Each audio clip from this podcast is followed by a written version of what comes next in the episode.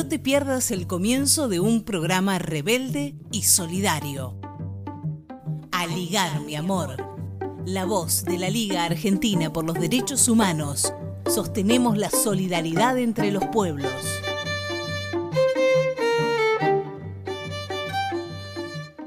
Bienvenidas, bienvenidos y bienvenides. Nos volvemos a encontrar en la antena federal de Aligar mi amor. Yo soy Diana Rodríguez y hoy estaré en la conducción del programa junto a Nora Leguizamón porque Ayelena está volviendo de Bolsón con su permiso correspondiente, eso sí, y se encuentra en un bondi de vuelta a Capital después de esas largas y obligadas vacaciones en el sur.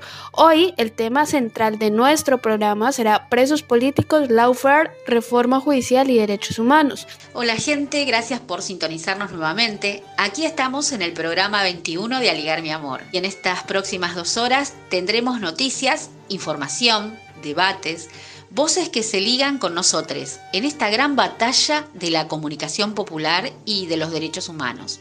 Justamente en esta semana donde el tema de presas y presos políticos vuelve a estar presente.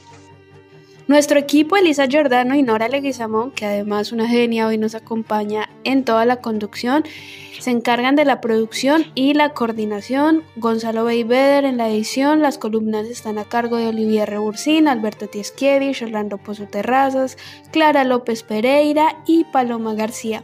También agradecemos a nuestro operador Noé Ciuya de Radio Rebelde. Les recordamos que se pueden comunicar con nosotros al 11 22 50 19 30 y por todas las redes nos pueden buscar como Aligar mi amor. Queríamos preguntarle a José Schulman algunas cuestiones puntuales sobre presos políticos. Por eso, Nora estuvo en comunicación con el presidente de la liga.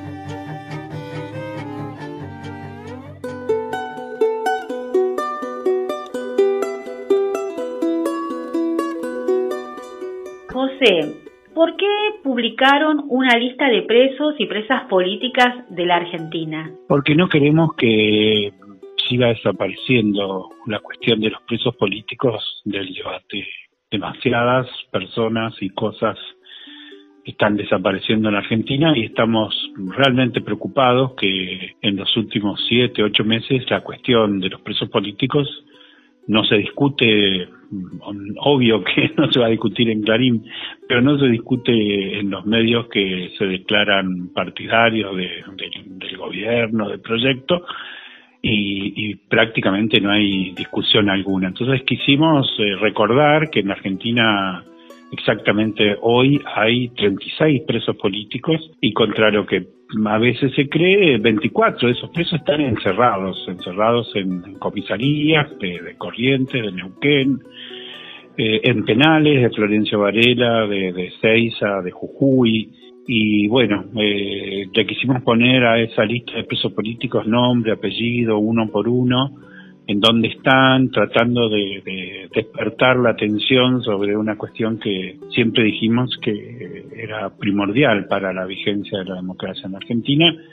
eh, como lo está demostrando, la persistencia de los presos políticos es al mismo tiempo la continuidad prácticamente intocable del Poder Judicial eh, que en el día, bueno, en estos días eh, acaba de ratificar la condena eh, de prisión de Luis Delía por haber cometido el delito, entre comillas, de haber reclamado que los policías que mataron a sus compañeros sean investigados. Bueno, de ese delito se hizo un juicio y la Corte Suprema hoy lo ha vuelto a ratificar. Entonces, realmente es muy indignante y queremos señalar que Luis y todos los otros compañeros para nosotros no son delincuentes, sino son presos políticos. José, ¿se avisora alguna medida donde se vaya a otorgar la libertad a los compañeros presos? Medidas no, no, no, no se promete ni se avisora ninguna. Las discusiones que hubo en enero de este año con el presidente, el presidente aseguró que sería la justicia la que resolvería la cuestión de lo que él llamaba detenidos arbitrariamente y que para nosotros son presos políticos. Dijimos que no era una cuestión semántica, sino que al dejar de señalar que hay presos políticos, se sacaba presión, se sacaba peso sobre el Poder Judicial que seguía con sus planes de lawfare o de persecución.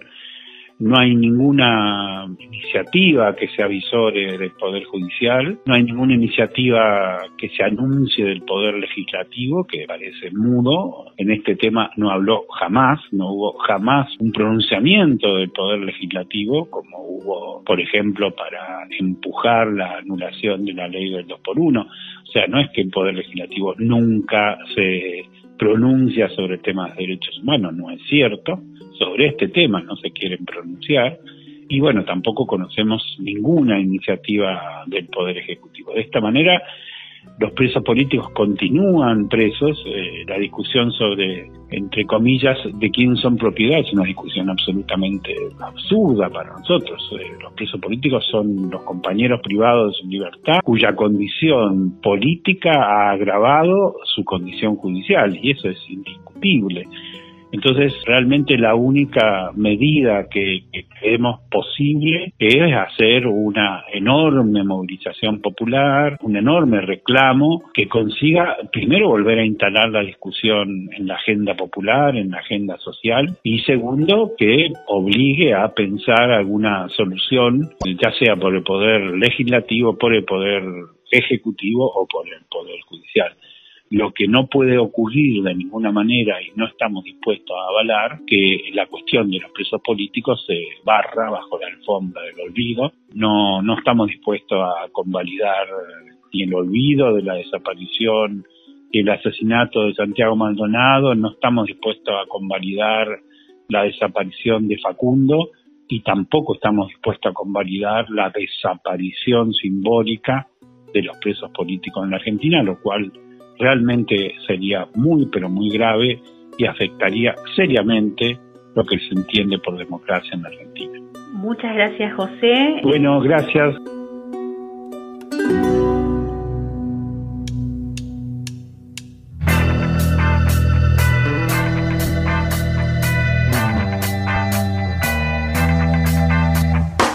Realmente Aligar mi amor es un buen nombre para la liga a ligar, a soñar, a batallar, a pelear, a discutir, a debatir.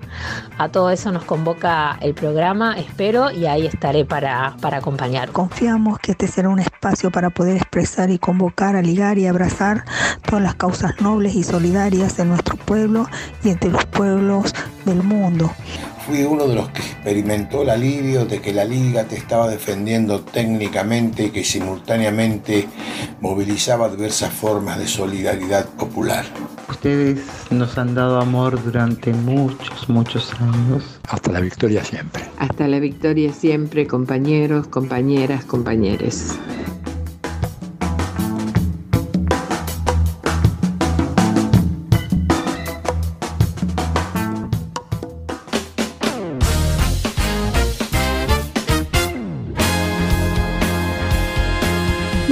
Pesar, este jueves que pasó, la Corte Suprema ratificó la condena de cuatro años contra Luis de Lía por la toma de una comisaría. Esta decisión evidentemente se encuentra en el marco de la llamada guerra jurídica contra la cual la Liga y otros organismos de derechos humanos venimos luchando desde hace bastante tiempo. ¿Por qué? Porque para que estas decisiones sucedan se necesita una justicia cómplice, medios de comunicación que trabajen en absoluta concordancia con el objetivo de despedazar a las expresiones populares y políticas, así también como de liquidar, derrocar, inhabilitar y sobre todo desprestigiar a las representaciones populares y los líderes sociales como Luis de Lía que se enfrentan a los intereses de los grandes grupos económicos. Bueno, este programa hoy tendrá unas voces muy importantes. Estará con nosotros el doctor Alejandro Rúa. Además tendremos a Alexandra Minicelli, abogada que nos trae una reflexión sobre la reforma judicial y las voces de dos de los presos políticos, Javier Neiva desde Jujuy y Juan Pablo Esquiavi desde la unidad 31 de Ceiza. Como siempre, tendremos el micro de Palestina, coordinado por Alberto Tesievich y un informe especial desde Neuquén de Roberto Samar sobre el trabajo académico llamado Prisioneros del Silencio. Para comunicarse con el programa pueden escribirnos por redes sociales, nos buscan como Aligar mi amor en Facebook, Twitter, YouTube y en Spotify también, o pueden escribirnos directamente al 11 22 50 19 30. Ya saben, este es nuestro WhatsApp, por ahí nos pueden mandar todos los mensajes que quieran. El programa de la Liga Argentina por los Derechos Humanos, Aligar mi amor, lo podés escuchar en Spotify o YouTube. También seguirnos en Facebook y Twitter para comentar y compartir los informes. Búscanos como Aligar mi amor.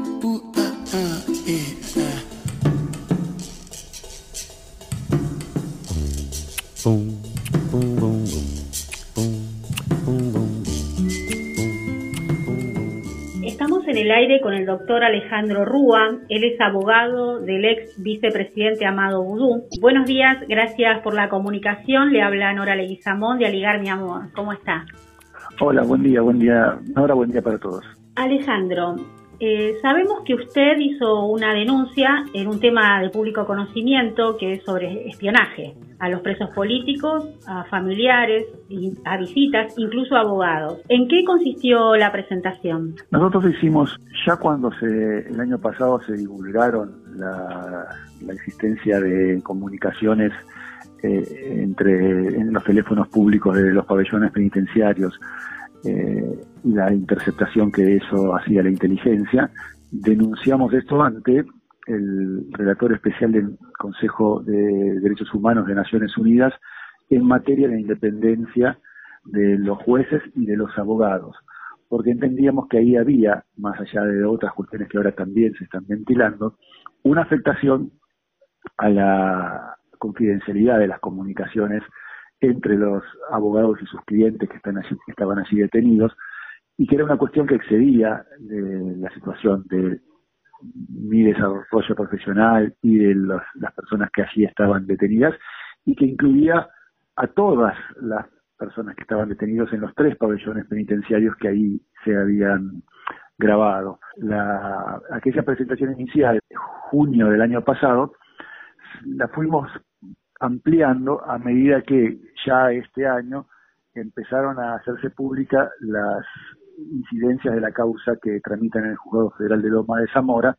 vinculada con otros aspectos de la misma maniobra de espionaje, que en las que ya no solo se interceptaban eh, arbitrariamente e ilegalmente las comunicaciones de los teléfonos públicos, sino que además se había procurado eh, alambrar, en los términos en los que la misma banda de espías lo decía, en los pabellones, o sea, instalaciones de, con la, instalación de micrófonos, de cámaras ocultas, e incluso con la posibilidad de clonar los, eh, los teléfonos que todas las visitas, e incluso los abogados debemos dejar al ingresar al pabellón para visitarlos.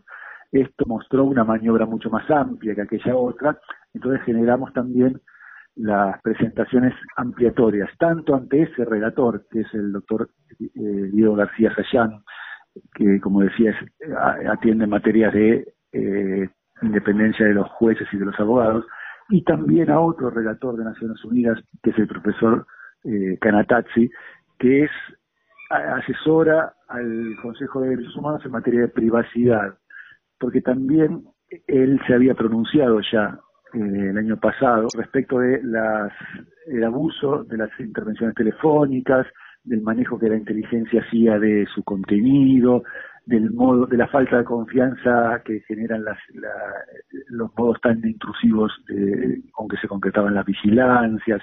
Entonces, como es una materia que también le interesó y en la que procuró obtener información, nuestras presentaciones fueron hacia los dos relatores especiales. Y las pruebas que usted presentó en estos últimos días tiene que ver con ese alambrado. Sí, nosotros eh, pedimos el acceso a una investigación que era aquella en donde se habían ordenado las intervenciones de los teléfonos públicos, porque allí se, eh, se había hecho público que con el de intervenir las comunicaciones de una persona que se decía que estaba en alguna operación delictiva y que podía ser de interés escucharla, se habían interceptado las conversaciones de tres pabellones, donde en cada uno de ellos hay tres teléfonos públicos, y en el marco de esa actuación pudimos tener conocimiento que también se habían ordenado efectivamente un seguimiento con toma de imágenes, que esas imágenes también concretaban una afectación a la privacidad de las personas detenidas porque se excedían de aquello que podía eh, concretarse realmente y afectaban a otras personas que no tenían un orden de seguimiento. Después, a propósito de lo que se divulgó de las declaraciones que algunos de, los agentes de la AFI están prestando ante la Comisión de Bicameral de Seguimiento de las Actividades de Inteligencia en el Congreso Nacional, también se pudo dar cuenta que había una doble escucha al interior de la AFI, una que había sido ordenada por el juez para que interviniera respecto de esa persona que sí se decía que había motivos para ser escuchado, eh, intervenía el área de contrainteligencia, pero que después, respecto de los otros, de la escucha de los otros pabellones penitenciarios, que eran precisamente donde estaban los presos políticos durante el macrismo, algunos de ellos todavía desgraciadamente siguen presos, esa escucha no estaba, la, la hacía el área de jurídicos, que no tenía ninguna orden judicial para concretarla y que llegó a, la, a las filtraciones y a las, a las al descubrimiento de las maniobras ilegales que conocemos que hacían a propósito de esas escuchas, ¿no? También pusimos esto proveniente de la información que sale del juzgado de Loma en Zamora sobre el espionaje, la existencia de unas fichas que los, servicios de, la AFI debían hacer respecto de cada una de las personas detenidas, tenían un orden de prioridad sobre cada una de las personas eh, que lo señalaban en un Excel a modo de un semáforo, donde a los que más le interesaban estaban en un color rojo y los menos que menos interesaban en un color verde, e incluso también eh, la la impresión de la mensajería de WhatsApp que daba cuenta que, por ejemplo, Amado Guri fue espiado no solo al interior de la cárcel, sino que en aquellos momentos en que habíamos obtenido la escarcelación y él estuvo unos meses en libertad, este mismo grupo también lo seguía y lo monitoreaba en el exterior, eh, a, cada lugar público donde pudiera concurrir para hacer un seguimiento de su persona. Todo esto muestra el modo en que, en los términos en los que ellos mismos lo describían, esto resultaba como una especie de minería de datos a propósito de tener a todos los presos políticos en un solo, en uno o en dos pabellones en un mismo módulo, a los efectos de poder espiarlos a todos. Respecto de cada uno de ellos, se hacía, y esto también fue aportado, una especie de cuadro de relaciones donde se veía con quién se con quién hablaba, con quién se vinculaba, quiénes lo iban a visitar, quiénes eran sus socios, si tenía cuentas bancarias, cuál era su actividad económica, quiénes eran sus abogados, qué vínculos políticos podían tener. Bueno, esto es el modo en que se concretó el, y está expuesto ya que fue el modo en que se concretó el espionaje durante los últimos años. De esto que se va aportando, ¿sí? Eh, ¿Va a haber alguna respuesta? ¿Cómo se espera la respuesta? Nosotros, más allá de alguna que ya ha habido, por ejemplo, el relator de eh, materia de independencia de los jueces y abogados ya pidió sobre el fin del año al gobierno nacional, por entonces el presidente Macri, que diera cuenta de algunas situaciones que habían sido denunciadas y entre ellas estas cuestiones vinculadas al modo en que se debe garantizar que los abogados puedan cumplir sus funciones sin estas interferencias eh, y injerencias eh, ilegales. Eh, después de esto, lo que se espera es que el relator lleve el caso, lo informe al Consejo de Derechos Humanos de Naciones Unidas. Entendemos que se, esperamos también que esto sea pronto. Nosotros, cada una de estas presentaciones que hacemos tiene este destino, con que se concrete algún llamamiento a las autoridades para que se impulsen las investigaciones que están llevando adelante, para que se continúen con las, eh, reformas institucionales que son necesarias para garantizar que estos hechos no vuelvan a suceder. Entre ellos ya celebramos la intervención de la Agencia Federal de Inteligencia, celebramos la intervención del Servicio Penitenciario Federal exactamente por estos motivos. Va a haber un, un debate parlamentario vinculado con la necesaria modificación de la justicia federal. Bueno, todas estas son cuestiones que la, pueden ser acompañadas por el progreso internacional que estamos tratando de promover, ¿no? Sobre la causa de, del ex vicepresidente Amado Boudou, hay, ¿en qué punto está la causa? La causa por la que él fue condenado en primera instancia está ahora en la Corte Suprema. Tuvo una confirmación en casación de un recurso extraordinario denegado, a propósito de lo cual presentamos una queja que está a resolución de la Corte Suprema. Eh, él ahora, mientras esa situación se dilucida, está en prisión en su domicilio y mientras tanto también están en trámite algunos otros procesos que lo involucran algunos de ellos están en primera instancia, algunos de otros están ya en instancia de juicio, pero el, central es la posibilidad de que se revise la condena arbitraria ante la Corte Suprema de Justicia de la Nación. Con respecto, recién eh, hizo alusión de la reforma judicial, ¿una opinión al respecto? La reforma judicial es necesaria, eh, es, sobre todo porque estamos hablando de esta este, esta parte del Poder Judicial que es la justicia federal con asiento en la ciudad de Buenos Aires, que es la que ahora se va a, tratar en, la, a propósito del envío de, las, de la propuesta del Poder Ejecutivo al Congreso.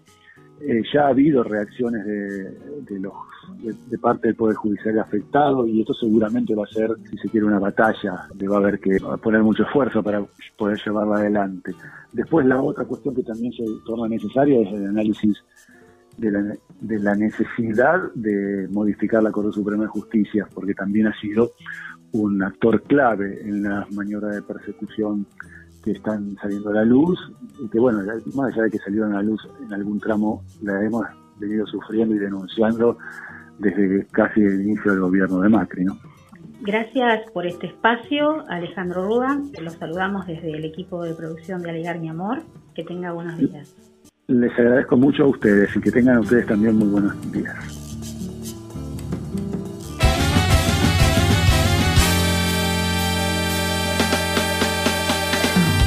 Aligar, mi amor. Abrazamos las luchas del pueblo. Y así nos vamos entonces a escuchar Colombia, que es una producción de Daniel De Vita junto a Javier Monguey y Cadena BLB. El imperio te escogió para plantar semilla, para hacer mella y humillar las millas de tu extensión y la de tus hermanos como base operativa para controlar el plano. En tu suelo encontró a su mejor discípulo con un corazón minúsculo, sin patria ni escrúpulos. Su camino es muerte por la calle del lacayo. Álvaro Uribe, la talla del cipayo. Otro rayo de sol que te ilumina mi Colombia. Otro día de violencia que te hunde entre las sombras. Otro latino que te nombra nación hermana, porque tu destino es ser libre y soberana. Naciste grande, legendaria y con honor, bendecida por el Inca y por el Libertador. El sabor de tu orden natural es orgullo en cada lugar del orbe, absorbe amor al borde del colapso y quieren más. Aquellos que te han robado lo más preciado, la paz. Sobre la faz de la tierra se despliega el sucio plan que te tiene de rehén para seguir negando el pan. Pan, pan. Se escuchan los disparos, no es nada raro desde que te entregaron. Y ese acuerdo no se concreta nunca si el gendarme del mundo es el que apunta, apunta, apunta tu nuca y retruca. Se hunde el buque, vino el virrey, nombró a su duque. Después de rezarle a los santos, esos premiados por anticipado antes de los resultados. Tu clima te bendice y te castiga. El narco número 82 planes abriga, porque el patrón del mal terminó mal y se olvidó del criminal que se ubicó en el sillón presidencial. Quiere jugar a la guerra desde el Estado, si es manejado por la DEA, como todo el mercado. Se pasa y pasará por el culo cada tratado de paz porque para eso fue reclutado y se prepara el paramilitar para debilitar a cada fuerza popular que contradiga su modelo. Y van suelo, esa luz que te encandila es la memoria del pueblo que nunca olvidará Dylan. Es el mismo plan de mierda que se expande. Miren cómo nos ajustan y verán la patria grande, que es una para el pueblo y una para el verdugo. Y así balcanizadas, más fácil tomarle el jugo. Ya no queremos ver madres que se lamenten. Sabemos que el poder primero está en la mente y latente. El colonialismo sigue vigente y antes que el territorio es la cultura patente.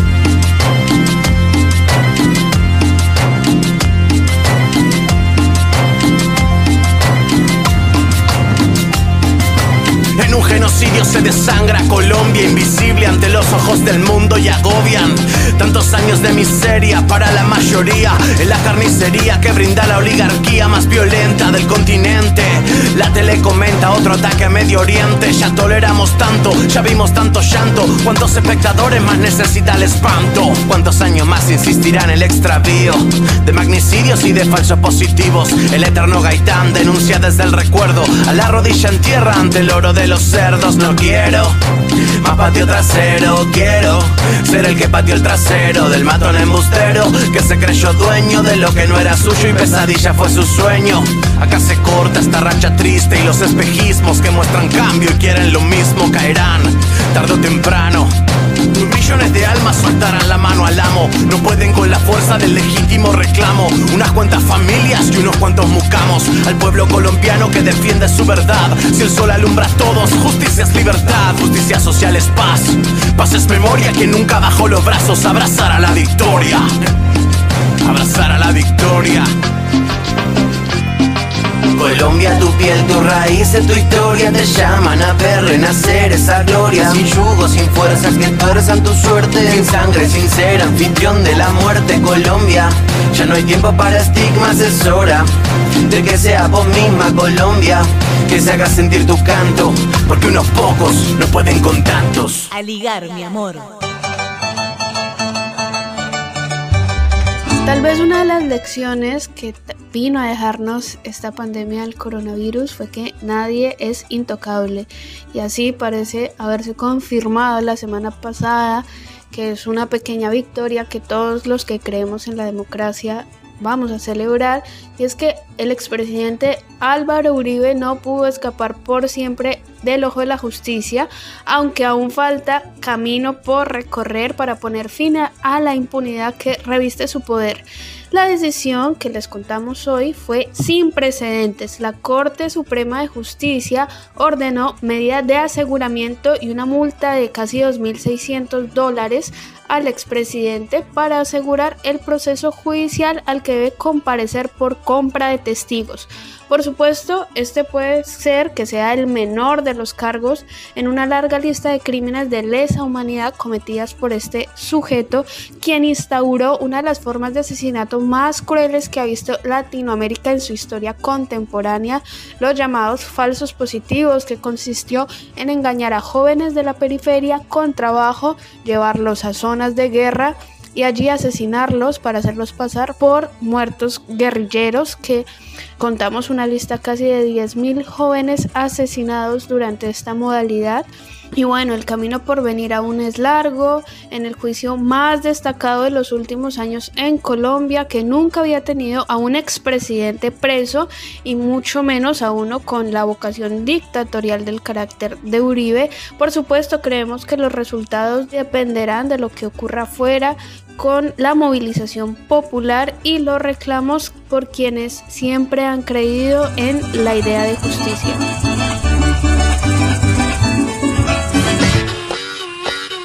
Si tuviste coronavirus, dona plasma. Esta es la campaña que la Asociación de Taxistas de Capital y Radio Taxi Tango, en colaboración con el Hospital de Clínicas, está ofreciendo, trasladando gratuitamente a los pacientes recuperados o recuperadas al centro de donación para que hagan el proceso del plasma. Pueden llamar al 15 36 14 28 39. 15 36 14 28 39 y comunicarse con hemoterapia. El horario es de 9 a 13 horas. Les comentamos que les amigues de Puente Clom están juntando juguetes para el Día del Niño.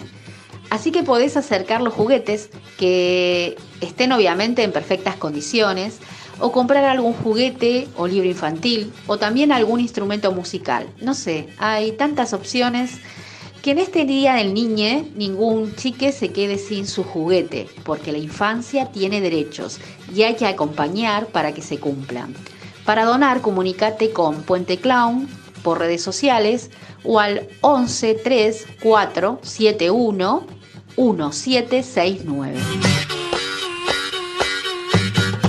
La cocina de Caro Mora nos acompaña en Aligar Mi Amor. Vos quedate en casa, que ella te manda panes y pizzas. Caro Mora trabaja 100% con masa madre, harinas orgánicas y fermentación larga para hacer el pan un alimento verdadero. Pedidos al 116-144-8216 o en Instagram en arroba Caro Mora Cocina.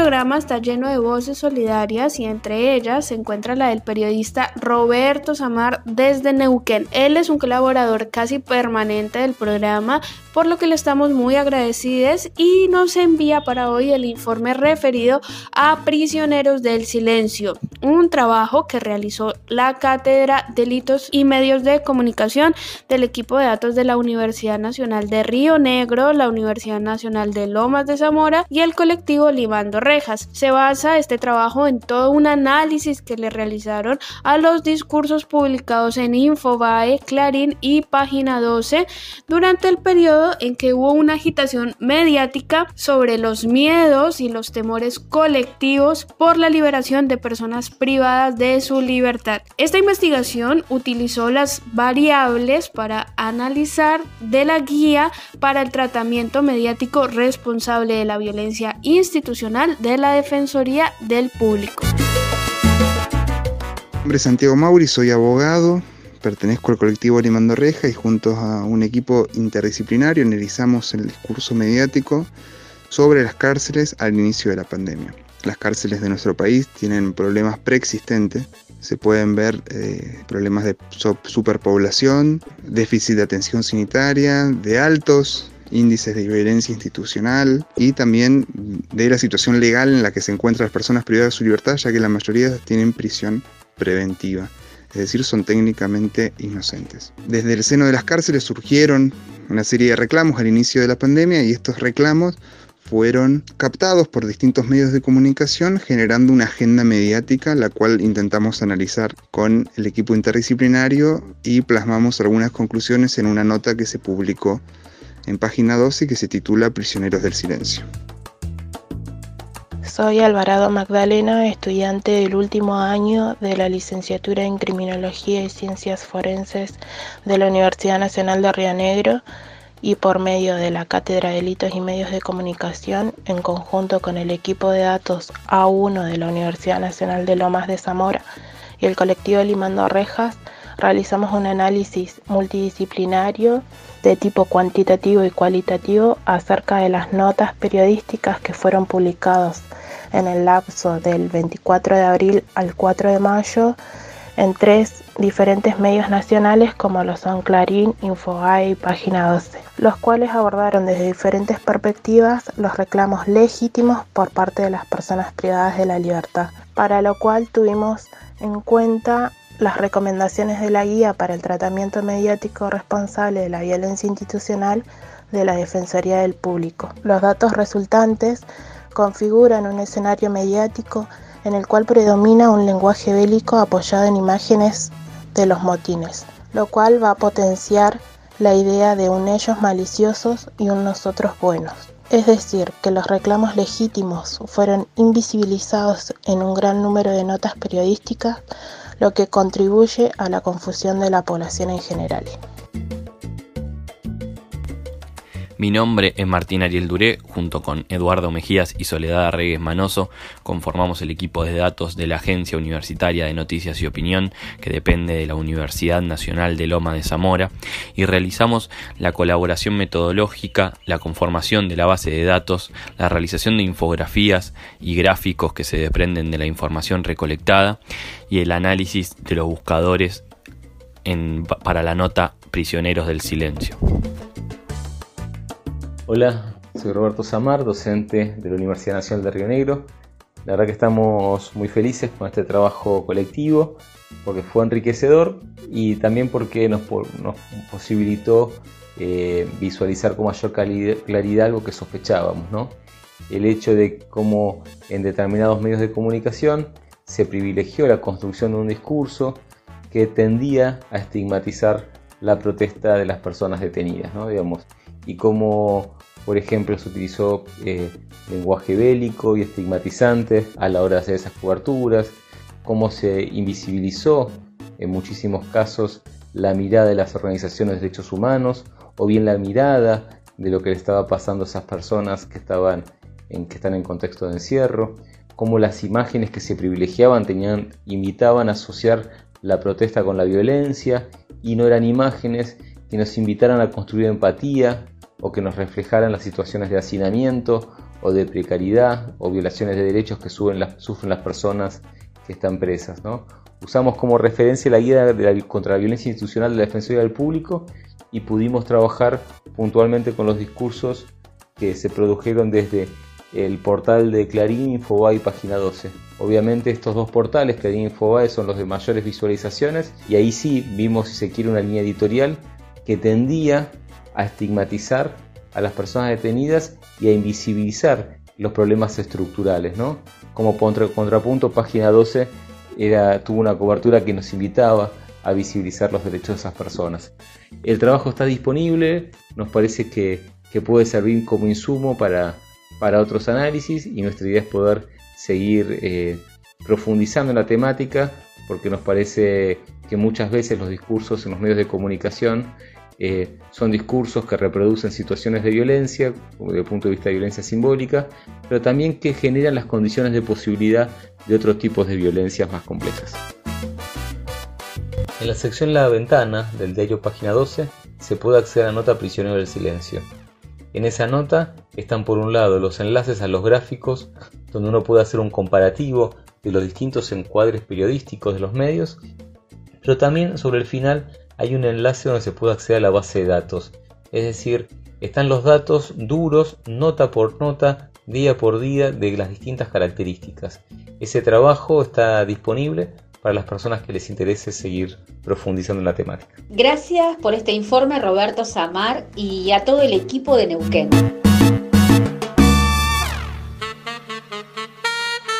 A ligar, mi amor, con dignidad rebelde por un mundo mejor.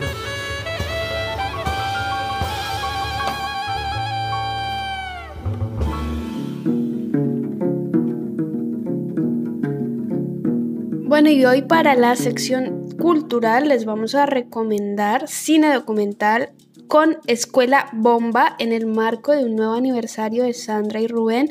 La película aborda la explosión de lo sucedido en la escuela número 49 y que se cobró la vida de la vicedirectora Sandra Calamano y del auxiliar Rubén Rodríguez. Escuela Bomba ya está disponible en internet. Puede verse desde el canal de YouTube del Departamento de Educación de la Universidad Nacional de Luján. Escuchemos lo que nos cuenta su director Juan Mascar de DOCA, documentalistas de Argentina.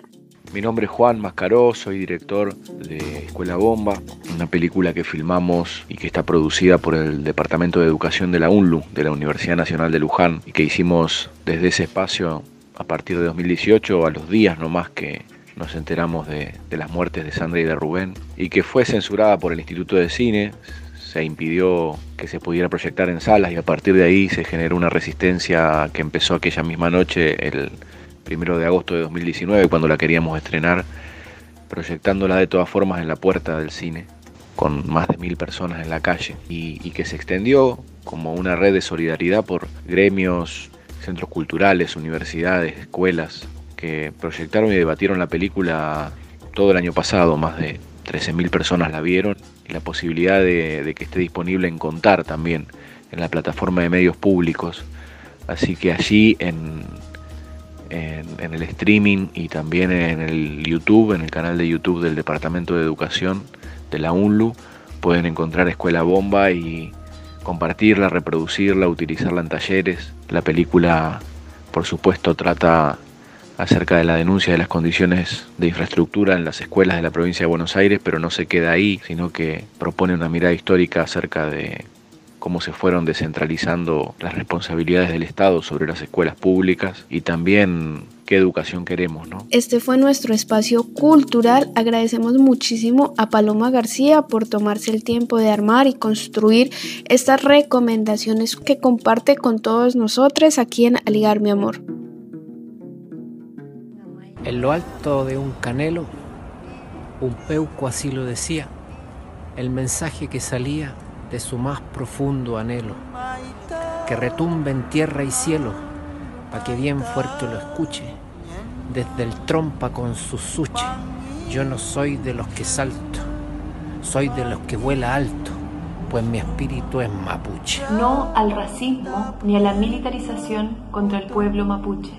No al racismo y militarización en el pueblo nación mapuche. No al racismo, no a la militarización en el pueblo nación mapuche. No al racismo a la militarización del pueblo nación mapuche. Soy Laura Gómez de Orange is the New Black y uno mi voz para decir no al racismo y la militarización en el pueblo nación mapuche. No al racismo ni a la militarización del pueblo nación mapuche. No al racismo ni militarización del pueblo nación mapuche en el sur de Chile.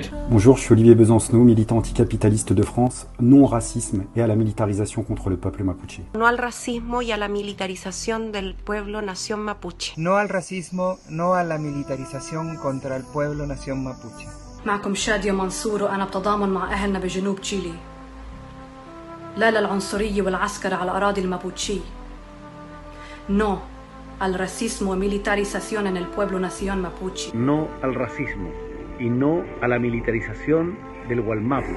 No al racismo y la militarización del pueblo mapuche. Soy Bastián Bodenhofer y digo no al racismo y no a la militarización en el pueblo nación mapuche. No al racismo y la militarización en los ancestrales territorios del pueblo mapuche. No al racismo institucional ni a la militarización en el pueblo nación mapuche. Quiero manifestar mi más profundo rechazo al racismo y la militarización del Gualmapu y de todo nuestro territorio. No al racismo, no a la militarización en el pueblo nación mapuche. No al racismo y a la militarización de nuestro pueblo nación mapuche. Walmapu libre, Amulepe Chan. A ligar, mi amor.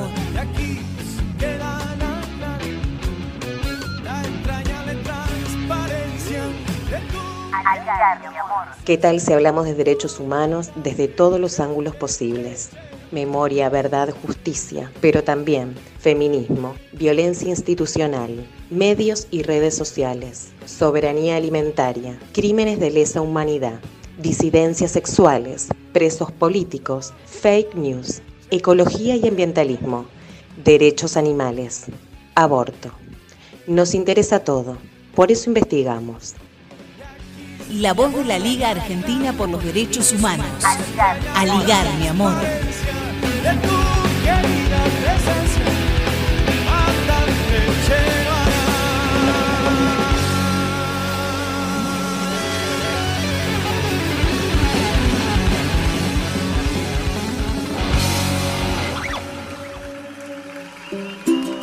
Programa de la Liga Argentina por los Derechos Humanos, A Ligar Mi Amor, lo podés escuchar en Spotify o YouTube. También seguirnos en Facebook y Twitter para comentar y compartir los informes. Búscanos como A Ligar Mi Amor.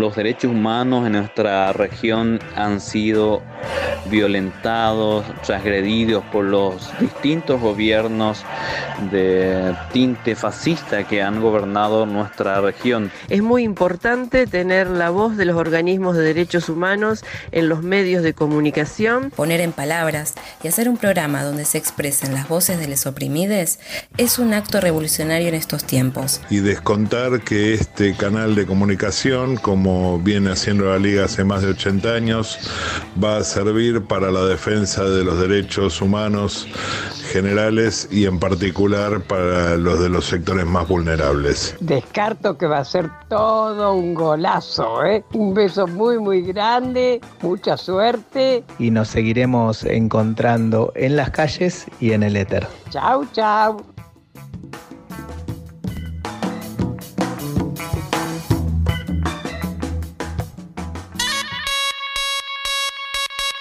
A ligar, mi amor. Unimos las luchas de los pueblos.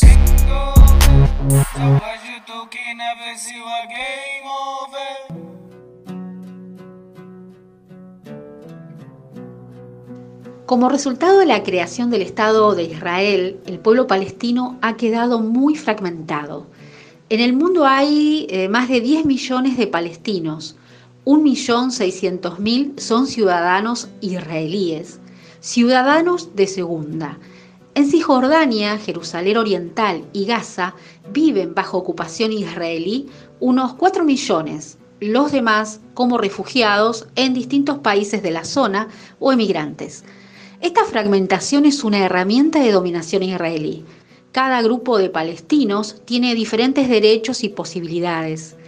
Ahora Gabriel Sibinian, docente de la Cátedra Libre de Estudios Palestinos, Edward W. Said, de la Facultad de Filosofía y Letras de la UBA, se va a referir a las políticas racistas y de apartheid que sufren todos.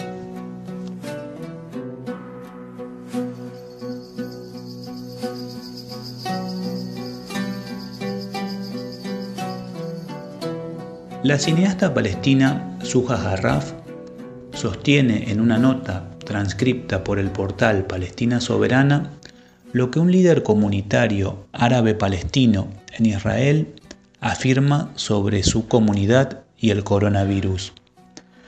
Este es el estado del pueblo judío. No formamos parte de su plan ni de su lista de prioridades. No tenemos un Estado, no tenemos nuestras propias instituciones. En la casa israelí es diferente. Saben que tienen un país en el que pueden confiar. Tienen un primer ministro que se dirige a ellos por televisión todos los días y habla de la resistencia nacional refiriéndose a su pueblo, los israelíes judíos. No nos habla a nosotros. La pandemia de coronavirus finalmente tendrá cura, pero la epidemia de racismo en Israel no tiene cura. Este referente nada nos dice sobre lo que sucede en Cisjordania, Jerusalén Oriental incluida, ni en Gaza, pero nos llegan noticias desde allí. Por tanto, la pregunta resulta pertinente.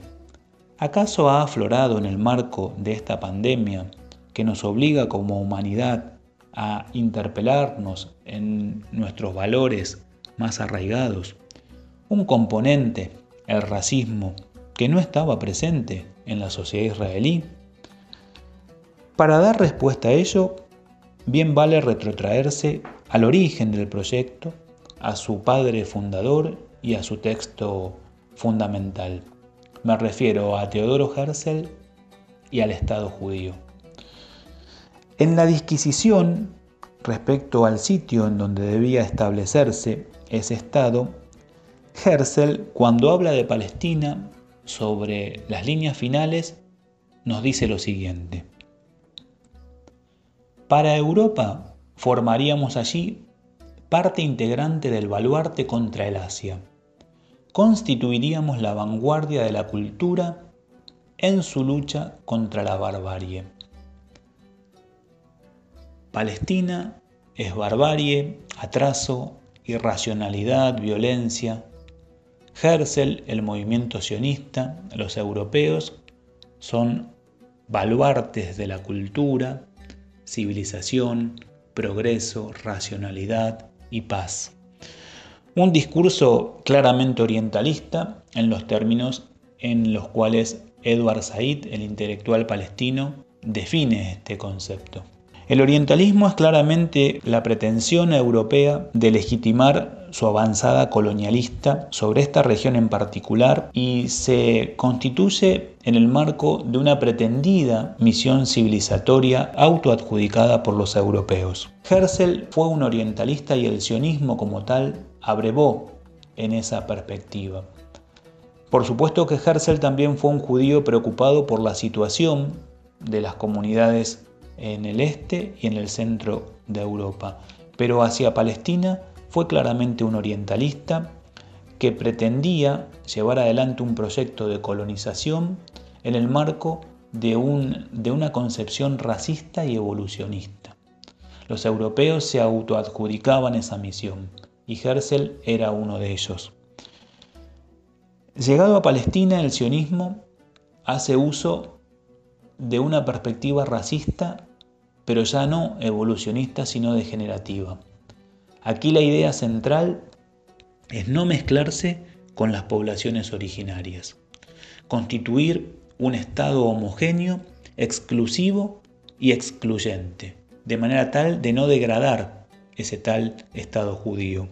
Y esto es lo que ha hecho el sionismo desde el inicio de la colonización, bajo la etapa otomana, durante el mandato británico y con mucha más fuerza desde la implantación del Estado israelí hasta este presente. El sionismo ha constituido lo que Edward Said denomina una red de realidades, la conquista territorial, la conformación de una base demográfica y un Estado que ha judaizado todo lo que ha conquistado y que ha puesto con la ley del año 2018 blanco sobre negro respecto a su caracterización como Estado judío. La contracara es el pueblo nativo de Palestina. El sionismo significa para ellos la estigmatización, el hostigamiento, el aislamiento, el debilitamiento, la expulsión y las masacres. Por eso es que el racismo no tendrá cura en Israel en tanto y en cuanto el sionismo continúe siendo hegemónico y conduzca las políticas de ese Estado. Muchas gracias, Gabriel Sibinian. A ligar, mi amor. Unir, enlazar, abrazar y todo para todes.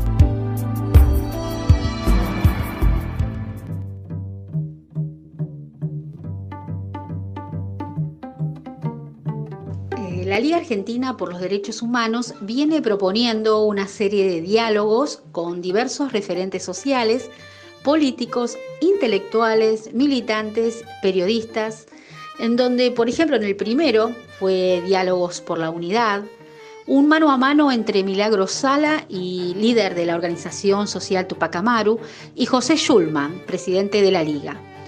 El 9 de julio fue el turno de los Diálogos por la Independencia, que alcanzó más de 12.000 visualizaciones, mientras que el 26 de julio llegó la hora de Diálogos Rebeldes, que lleva más de 17.000 visitas en el Facebook Live de la liga, donde se desarrollan estos encuentros.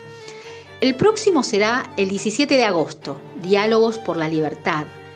Participaron ya eh, Dora Barrancos, Amado Budú, Milagro Sala, Daniel Catalano, Cintia García, Walter Correa, Tania Caputo, Fernando Borroni y José Schulman. Para el 17 se suman Alicia Castro y Atilio Borón. Y este programa no sería igual sin las radios que nos retransmiten esta red de comunicación popular. Un saludo muy especial a Radio H, una radio con todas las letras, Asociación Homero Mansi y otro saludo a José Palmerola y todos los compañeros y compañeras de Radio Bicentenario 98.3 Reconquista Santa Fe. Y bueno, nos vamos a leer algunos mensajes que nos llegaron por estos días. Queremos recordarle a la audiencia que son los mensajes referidos al programa anterior. Muy buena la entrevista a Gerardo Echeverry, eh, nos dice Rosy Herrera, y también muy bueno todo el programa. Muy buena la entrevista a Gerardo Echeverry, excelente programa, nos dice Graciela Pacot desde la Liga Argentina por los Derechos Humanos de Santa Fe. Muy bueno el programa, Marco Sierras, Felicitaciones a la producción, edición y locución del programa. Alejandro Abbott desde el Foro Vicente López. Pude escucharlo en directo desde España. Eh, muy buen programa. Sonia desde Granada. Y también nos envía un saludo Graciela Cristina desde La Plata. El jueves pasado la liga subió a su página institucional la lista actualizada hasta julio del presente año de los presos y presas políticas que se encuentran y que aún tenemos aquí en el país. Esta es una lista imperfecta por varias razones. La primera y la fundamental es que el Estado argentino en sus tres poderes, el ejecutivo, judicial y legislativo, no lleva ningún, ningún registro de esta categoría de presos y presas y es más,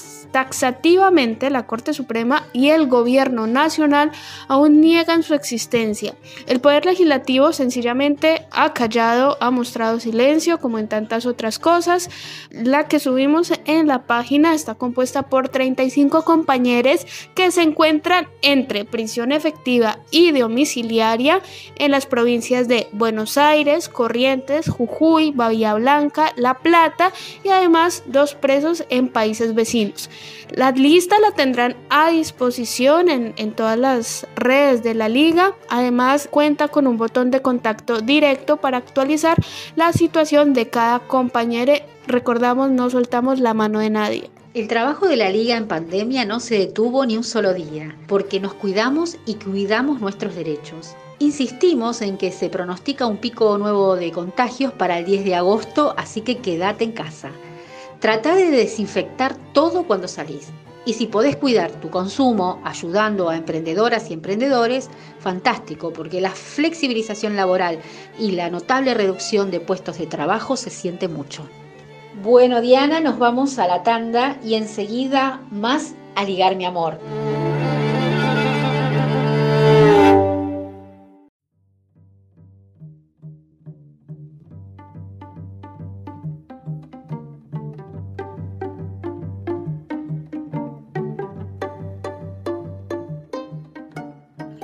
Bueno gente, volvemos con A Ligar mi amor después de este primer bloque. Para quienes nos escuchan, ahora estamos en el territorio liberado, rebelde, contestatario, feminista, que ya cumple 21 programas. El tema que nos liga hoy, les recordamos, es presos políticos, lawfare, reforma judicial y derechos humanos. Invite a su gente a escucharnos y también pueden mandarnos sus mensajes. Recuerden que nuestro WhatsApp es 11 1930. Ahí también nos pueden encontrar en Facebook y si quieren volver a escuchar estos programas nos pueden encontrar en YouTube con nuestras columnas o si no en Spotify o Radio Cut. Muchas gracias a todos, a quienes nos escuchan desde otros países como España, Irlanda, Australia, Canadá y Colombia.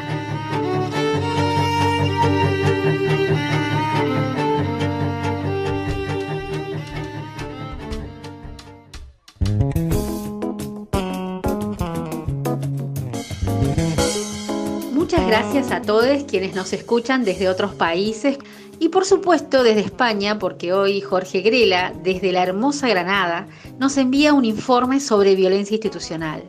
Escuchemos entonces a Jorge Grela. Buenas tardes a todos, a todas, a todes. Hace ya mucho, mucho tiempo atrás, decían unas personas que habían estudiado que el Estado es algo así como el consejo de administración de la clase social que tiene el poder, el poder de verdad, en un país, en un sitio determinado.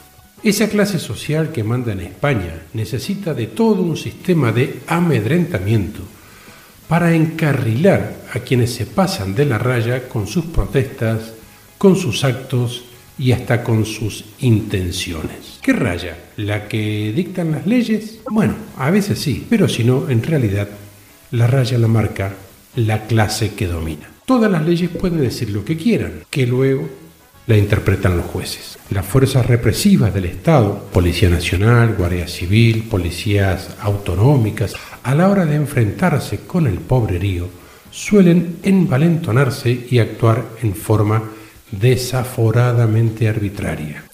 Pero para esos casos existe la justicia, ¿no? Veamos.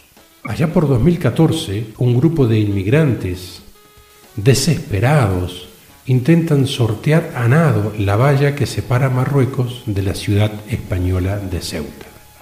Son repelidos por la Guardia Civil con botes de humo y con disparos de pelotas de goma, que ciertamente los inmigrantes que estaban en el agua nadando, muchos de ellos con salvavidas eh, improvisados, porque no sabían nadar. Veían que le disparaban con escopetas, con fusiles, ellos no sabían si era munición real o pelotas de goma. Total, 15 de los inmigrantes murieron ahogados. Y todos los que lograron llegar a las playas españolas fueron devueltos en caliente, es decir, de inmediato allende la frontera, sin dejarles solicitar el asilo al que las leyes internacionales les dan derecho. La justicia española, por tercera vez en este caso, absuelve a los guardias civiles involucrados, diciendo no solo que actuaron en forma adecuada y proporcional, sino que encima viene a decir la Audiencia Provincial de Cádiz que ese accionar de los uniformados minimizó riesgos para otros inmigrantes que viendo lo que sucedía no se atrevieron a intentar el cruce. Si la actuación de algunos guardias civiles, porque no fueron todos, es reprobable, la de esa justicia que les da esa sensación más que real de impunidad cuando de reprimir a pobres se trata, es mucho peor. Decía que esto que había pasado fue allá por 2014, pero la sentencia es de esta misma semana. Quienes enfundados en un uniforme se agrandan y se hacen valientes contra personas en situación de vulnerabilidad, al verse protegidos por los togados, es decir, por la judicatura, tienen cada vez menos empacho en demostrar su brutalidad. No es casual que en ciertos estamentos de las fuerzas policiales españolas la simpatía con el fascismo ibérico tenga gran predicamento. Esperemos que como pueblo sepamos reaccionar ante estos atropellos y la impunidad de la que gozan. Buenas tardes, un saludo rebelde y solidario de Jorge Grela desde Granada, España. Hace unos días Juan Carlos de Borbón huyó del Estado español con la complicidad de todos los poderes del régimen del 78 y deja al clan de los Borbones con Felipe VI como único patriarca autorizado. Es sorprendente la capacidad del clan de los Borbones para reírse en la cara y por escrito de toda la ciudadanía. Y veníamos bien, pero de golpe pasaron cosas. A sus presuntos delitos fiscales les llaman ciertos acontecimientos pasados y a una fuga de la justicia una meditada decisión de trasladarme. Alfonso XIII huyó en su coche hasta Cartagena, de allí partió hacia Marsella para concluir su vida en París. Entonces, como ahora, el rey dejaba una carta. No tengo el amor de mi pueblo, no renuncio a mis derechos, porque son depósitos acumulados de la historia. ¡No me toques los borbones! Se atribuye al escritor Ramón María del Valle Inclán la siguiente frase. Los españoles han echado al último Borbón, no por rey, sino por ladrón. Pero mejor escuchemos a Escape con Jaque al Rey. No me enganan las cuentas ni la ciencia ficción. Soy jefe del Estado sin ganar elección. ¿Qué me cuentas, peón? Mi vida es el copón, mi apellido Borbón. No me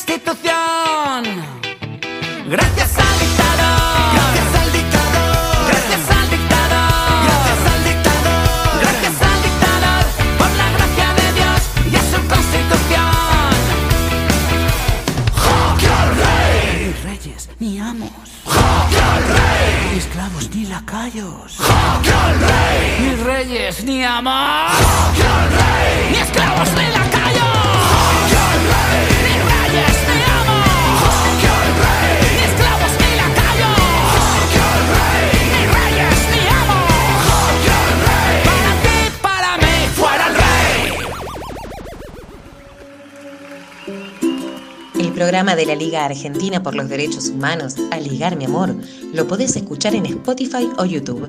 También seguirnos en Facebook y Twitter para comentar y compartir los informes. Búscanos como Aligar mi amor. Mi nombre es León Gieco y este es un poema de María Teresa Di Falco. Tendremos que preguntar sin descanso dónde está Facundo. Sin descanso tendremos que pedir justicia por Lucas, por Rocío.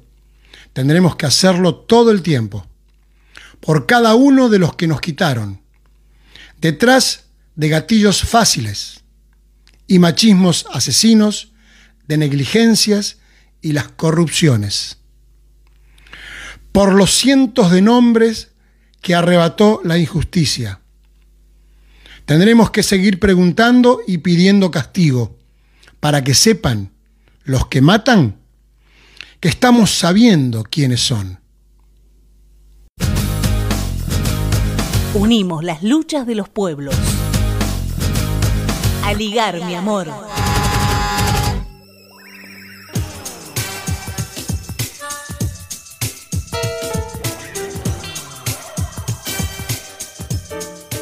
¿Y cuál es la situación que estamos viviendo? Políticos que denuncian corrupción, medios que hacen eco, políticos y medios que salen supuestamente a exigir justicia, pero lo que hay son mecanismos de poder judicial que disciplinan a los jueces independientes, magistrados que condenan sin pruebas, y así es lo que vivimos a diario en América Latina. De esta forma se destituyó a Manuel Zelaya en Honduras, a Fernando Lugo en Paraguay, a Dilma Rousseff en Brasil, se encarceló al vicepresidente de Ecuador Jorge Glass, y así tenemos centenares de luchadores que Hoy es la forma en que el poder tiene para silenciar la democracia. Sobre este tema nos hablará la abogada Alexandra Minicelli Lali para los amigos y compañeros, directora de la revista FONRES RSE, integrante del Foro por la Democracia y la Libertad de los Presos Políticos y estuvo conversando con Olivier Rebursin sobre aspectos de la reforma judicial, el lawfare y qué pasará con los prisioneros y prisioneras políticas. Estamos en comunicación con la abogada y doctora en Derecho Alessandra Minichelli, quien es a su vez la esposa del ex ministro de Planificación y preso político del LOFER, Julio Devido. Alessandra, buenos días, ¿cómo estás? ¿Qué tal? Buenos días, ¿cómo estás? Bueno, la idea era un poco eh, hablar de este tema que nos convoca hoy. Eh, se están por cumplir un año de las pasos que empezaron a visorar un nuevo gobierno y sin embargo es necesario seguir hablando de, de, presos políticos y de persecución política, judicial en la Argentina. ¿Qué reflexión te merece esto? Sí, bueno, la verdad que nosotros estuvimos eh, trabajando con el foro por la democracia y la libertad de los presos políticos, junto con la Liga y junto con la PDH y junto con otros organismos que nos acompañaron, eh, digamos, dando la pelea por fuera durante lo que nosotros llamamos el régimen macrista, ¿no? que fue el que persiguió, encarceló y armó causas contra exfuncionarios, exsindicalistas, ex representantes de organizaciones o de cooperativas, como es el caso de, la Tupac y de Milagro Sala en Jujuy, etcétera, digamos, vimos la pelea como familiares, vimos la pelea eh, como militantes en defensa de, los presos políticos y nosotros pensábamos realmente que íbamos a tener eh, respuesta por parte del nuevo gobierno, por parte del gobierno de Alberto Fernández, que de hecho en su discurso de, inicio de gestión en diciembre eh, nosotros llevamos mucho más tiempo que un año, ¿no? Mucho más tiempo que las PASO. Las PASO, digamos, que nos fortaleció a pensar que podía llegar a haber un gobierno que pusiera las cosas en su lugar. Y cuando en el discurso de inicio de su gestión el presidente Fernández habló de un nunca más y habló de la posibilidad de la reforma judicial, bueno, la verdad que se nos abrió todo un panorama de mucha expectativa, pensando también eh, que había muchas cosas que modificar y cambiar, empezando, bueno, por el saqueo al país que hizo el régimen matrista y que fue el motivo por el que necesitaba todo el armado de causas, el feroz endeudamiento y la falta de legitimidad de esa deuda, bueno, cuestiones que nosotros íbamos ligando también en el marco de nuestras charlas, de nuestras reflexiones y de nuestro discurso, ¿no? Desde ese lugar. Eh, y bueno, esperamos que nunca más fuera a hacerse efectivo con la reforma judicial. Eh, y bueno, la reforma en realidad nosotros la pensamos como, como de gran discusión, ¿no? Para ponerle fin al lawfare, para descabezar la mesa judicial, eh, para, para efectivamente ir al hueso con eh, la AFI y, la inteligencia y el trabajo conjunto con la justicia federal. O sea, nosotros pensamos que si se iba a hacer una reforma judicial, para poder por ahí enfrentar esos flagelos que nosotros veíamos, pensamos que se iba a abrir a un debate más amplio, más abierto, más plural, pero, pero bueno, acaba de presentarse la reforma judicial y no cubre nada de eso, y lo peor del caso es que no pone manto de nunca más en nada, porque la situación de, de los perseguidos y de los presos políticos va a seguir siendo la misma en manos de los mismos eh, tribunales orales que hoy están interviniendo en estas causas, ¿no? Es muy claro esto último. Usted menciona en un artículo bastante reciente este, cómo todos estos eh, procesos han tenido un montón de ilegalidades y vicios, pero incluso una espectacularidad especial que requiere de, de un modo de análisis o de revisión judicial urgente si, si creemos en el Estado de Derecho. Nosotros lo que planteamos siempre fue revisión urgente a todas las causas. A ver, yo por nombrarte algunas si se quiere, eh, ¿cómo podemos dejar abierta la causa GNL, clima de gas natural licuado, en la que se pidió el desafuero y la detención de mi marido, eh, cuando sabemos que el perito era trucho, que hubo persecución y armado de estas causas? Porque se decidió esta prisionización en un hotel céntrico del juez y, y, este espía trucho de Alessio. Eh, a ver, eh, esa causa no puede quedar abierta ni un minuto más. Las personas involucradas en esa causa tienen que ser eh, evaluadas, su accionar tiene que ser evaluado. Olvídate que se murió Bonadío, pero el resto el fiscal Stornelli que tanto daño ha hecho, que ha estado prófugo de la justicia en realidad, porque no se, no se presentó en siete oportunidades en las que fue citado, eh, todo esto queda como escondido en la nada, al igual del reclamo contra los funcionarios salientes del gobierno anterior en relación a la deuda monstruosa que se ha tomado, que hace que en este momento no solo hayan se haya negociado, bla, bla, sino que sigamos dependiendo del Fondo Monetario Internacional, algo que nunca hubiera permitido un presidente como Néstor Kirchner, por ejemplo.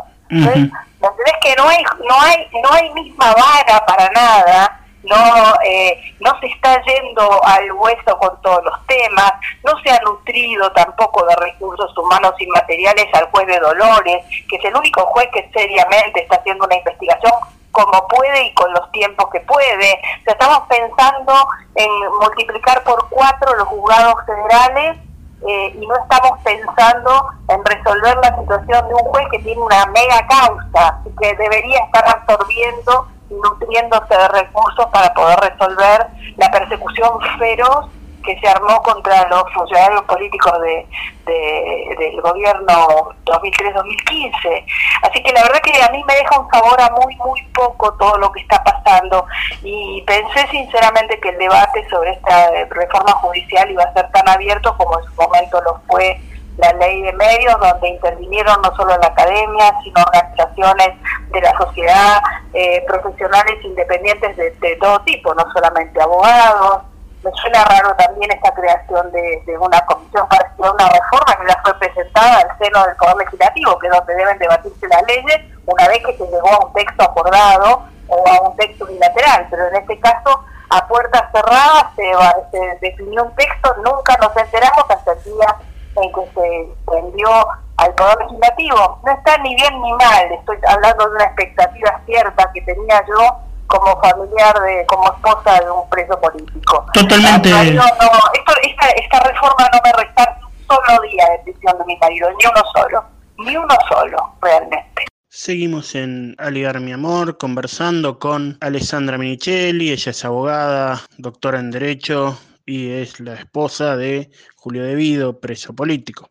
¿Qué cree que pueden hacer estos organismos o movimientos por la libertad de los presos este, que nacieron durante, durante el auge del OFER y, y la persecución política? A decir, eh, ¿Hay alguna manera de presentar un tipo de contrapropuesta en este debate público que no es tan público sobre reforma y que toque el tema urgente? Mira, como justamente esta, esta reforma no resuelve ni el armado, ni la persecución, eh, la verdad que incluso eh, condiciona, si se quiere, por la forma en que ha sido redactado el proyecto en el artículo 13, el funcionamiento del Consejo de la Magistratura. Yo creo que a medida en que las comisiones eh, del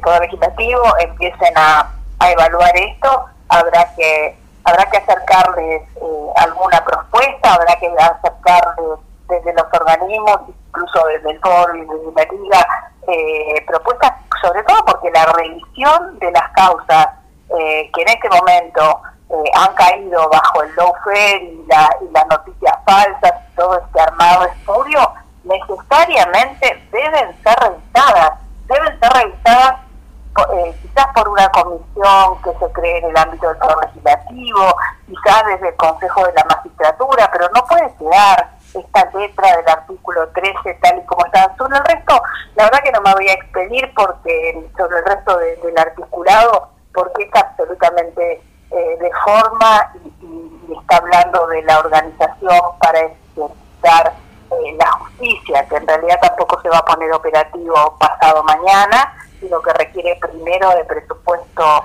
eh, para poder financiar esta reforma y después menos de dos años vista no se va a hacer efectiva seguramente o, en su totalidad o no va a estar eh, activa la reforma si se aprueba de esta forma. Pero la verdad que el artículo 13 eh, me resulta eh, me resulta muy violento, la verdad me resulta muy violento porque nosotros nunca imaginamos que se iba a, plantear de esta forma y se iba a debilitar la acción del, del Consejo de la Magistratura. Debería pasar por el Consejo de la Magistratura la totalidad de las causas armadas o, de las que están siendo por lo menos este, revisadas o puestas en tela de juicio en, eh, en la causa de Lomas, en la causa de Dolores o en lo que vamos viendo día a día que nos vamos enterando de algo nuevo, porque vos fíjate rápidamente y en 72 horas eh, todo el espionaje ilegal que se había eh, destapado, si se quiere, eh, bueno, cambiaron de juez, el juez eh, se contagió del COVID-19 y la fiscal también, absolutamente todos los que habían sido demorados o detenidos o preventivamente fueron liberados, es la gente que nos espiaba, es la gente que nos perseguía. ¿En qué situación estamos? Eh, y para eso estuvo mi marido dos años y cuatro meses privado de su libertad. Y hoy muchísimos de los presos políticos están con prisión domiciliaria. En el caso de mi marido está escarcelado, pero la mayoría está con prisión domiciliaria o continúa con prisión preventiva. Sí, sí, una, una injusticia. tampoco resuelve, y ojo que si vos te pones a mirar la reforma eh, ni siquiera resuelve el tema de los presos sociales, que fue un tema que también hemos conversado largamente con la Liga y con la PDH y con compañeros del foro, ¿no? O sea, el acceso a la justicia tampoco veo que se facilite. Los presos sociales que están guardados en las cárceles durante 8, 9 años o esperando que un defensor oficial los vaya a atender, la verdad no veo que vayan a tener acceso a la justicia como corresponde. Claro, no no no cumple la reforma ni siquiera eso ese tipo de, de indicación. Ni siquiera eso, la reforma debe ser integral y debe contener absolutamente todas las variables que hoy se han desmadrado, si se quiere, porque cuando uno hace una reforma es para modificar, es para mejorar, es para procurar que las cosas funcionen distinto y funcionen bien. Acá se habla eh, todo el tiempo de independencia, de celeridad, de transparencia, de eficacia y eficiencia, pero no la veo, la verdad no la veo. Sí veo que hay este, eh, ampliación del número de, juzgados y demás, unificación de foros que también me parece eh, que hay que mirarlo con la lupa, porque la verdad que claramente a mi marido le han armado causas porque fue ministro, y ser ministro no es un delito. Y creo que en temas de derecho administrativo los jueces federales tienen falencias de formación espantosas. Eso cómo se suple. Y ahora están unificando el fuero civil con el contencioso administrativo, el federal con el nacional, en, en penal económico y, y en penal viste, no, no sé si esto sirve. Yo creo que también hay que plantearse seriamente el tema de, de la forma de la rotación judicial y el tema de la formación de los jueces. Todos tienen que poder recalificar durante cinco años, tienen que haber eh, mínimo cinco años, eh, eh, ver si están actualizados con los temas, ver idóneos como para continuar. Nosotros hemos ido el juzgado del doctor Bonadío, que por algo lo llamaban la embajada, porque ni siquiera aplicaban las normas vigentes.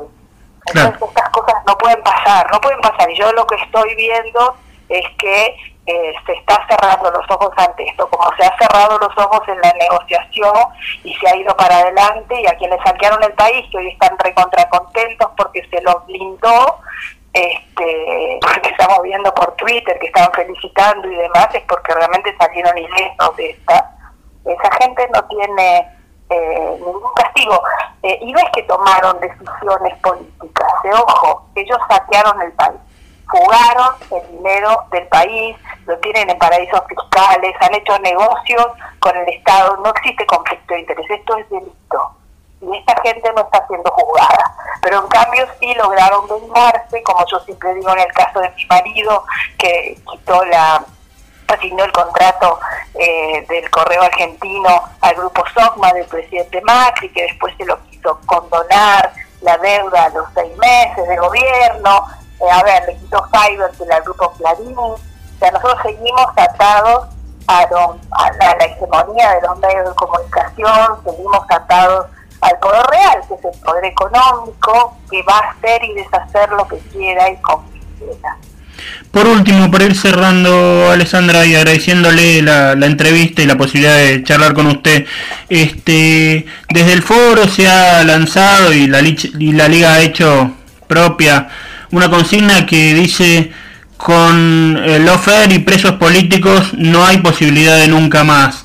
Eh, estamos a 35 años de la condena de las juntas militares, de las primeras juntas militares de la dictadura. Ese nunca más, ¿cómo se puede realmente construir eh, en términos de ausencia de precios políticos y, exigiendo el fin de la persecución política judicial?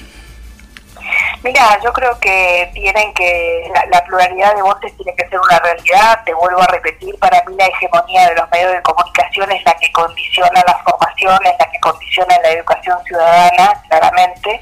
Eh, no te voy a decir que vayamos a los colegios a explicar de qué se trató con esto, todo esto porque no tiene sentido, pero tiene que haber clara pluralidad de voces que no está viendo en nuestro país desde que eh, no solo se ampararon ante la ley de medios, sino que luego eh, se derogó por decreto por parte del presidente Macri eh, y esas cosas condicionan la posibilidad de decir nunca pasa nada. No se quiere esta gente que ha sido juzgada y condenada, eh, que ya está muy longeva, bueno, ellos tienen la posibilidad de ir a su casa, los presos políticos no.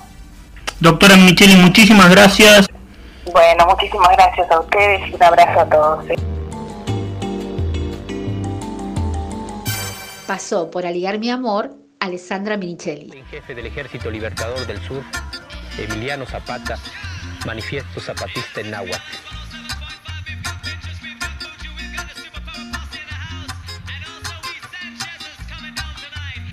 Por el suelo hay una compadrita que ya nadie se para a mirar. Por el suelo hay una mamacita que se muere de no respetar. Pachamama, te veo tan triste. Pachamama, me pongo a llorar.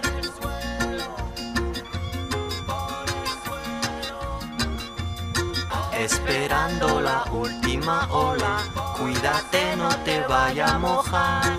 Escuchando la última rola, mamacita, te invito a bailar.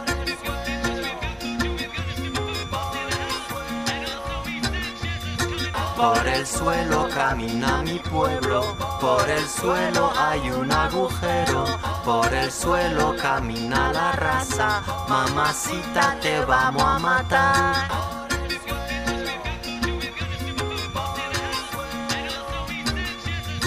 Esperando la última ola, Pachamama me muero de pena, escuchando la última rola, mamacita te invito a bailar. Por el suelo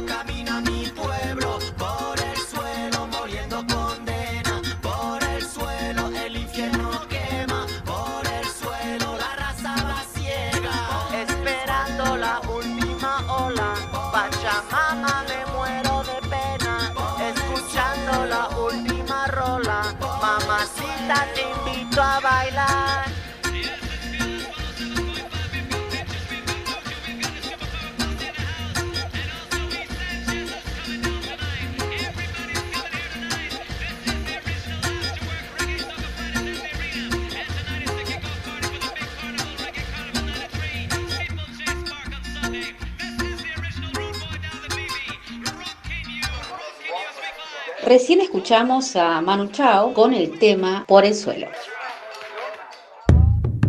Aligar, mi amor, es unir y abrazar la libertad.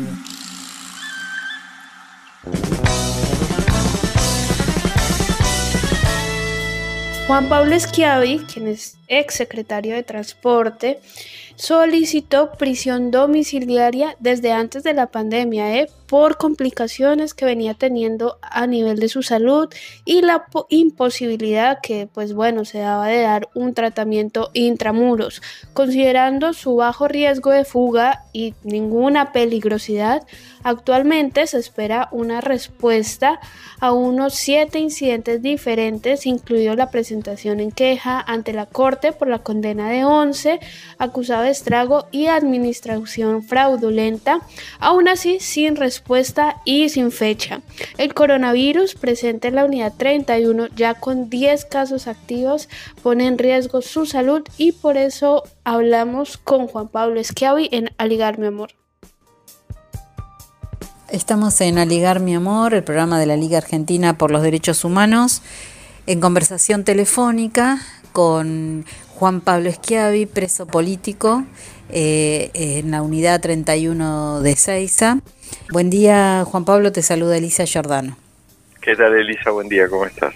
Bien, acá en aislamiento obligatorio y pensando siempre en este, la cantidad de compañeros que todavía están este, detenidos eh, y que en, en situaciones eh, que se ha reclamado reiteradas veces por el tema de la pandemia y por muchísimas cosas más. Y bueno, estamos preocupados por saber cuál es la situación en este momento ahí. En primer lugar, eh, judicialmente seguimos con la misma situación. O sea, pensemos que eh, hay 300 o 400 compañeros y compañeras procesados o en trámite judicial que eran funcionarios del gobierno de Cristina eh, rectores de universidades, eh, académicos, gente que trabajó con, el gobierno, siguen en, el mismo proceso de, castigo judicial, empezado por todas las causas de alguna manera paridas por el tema del lofer, ¿no?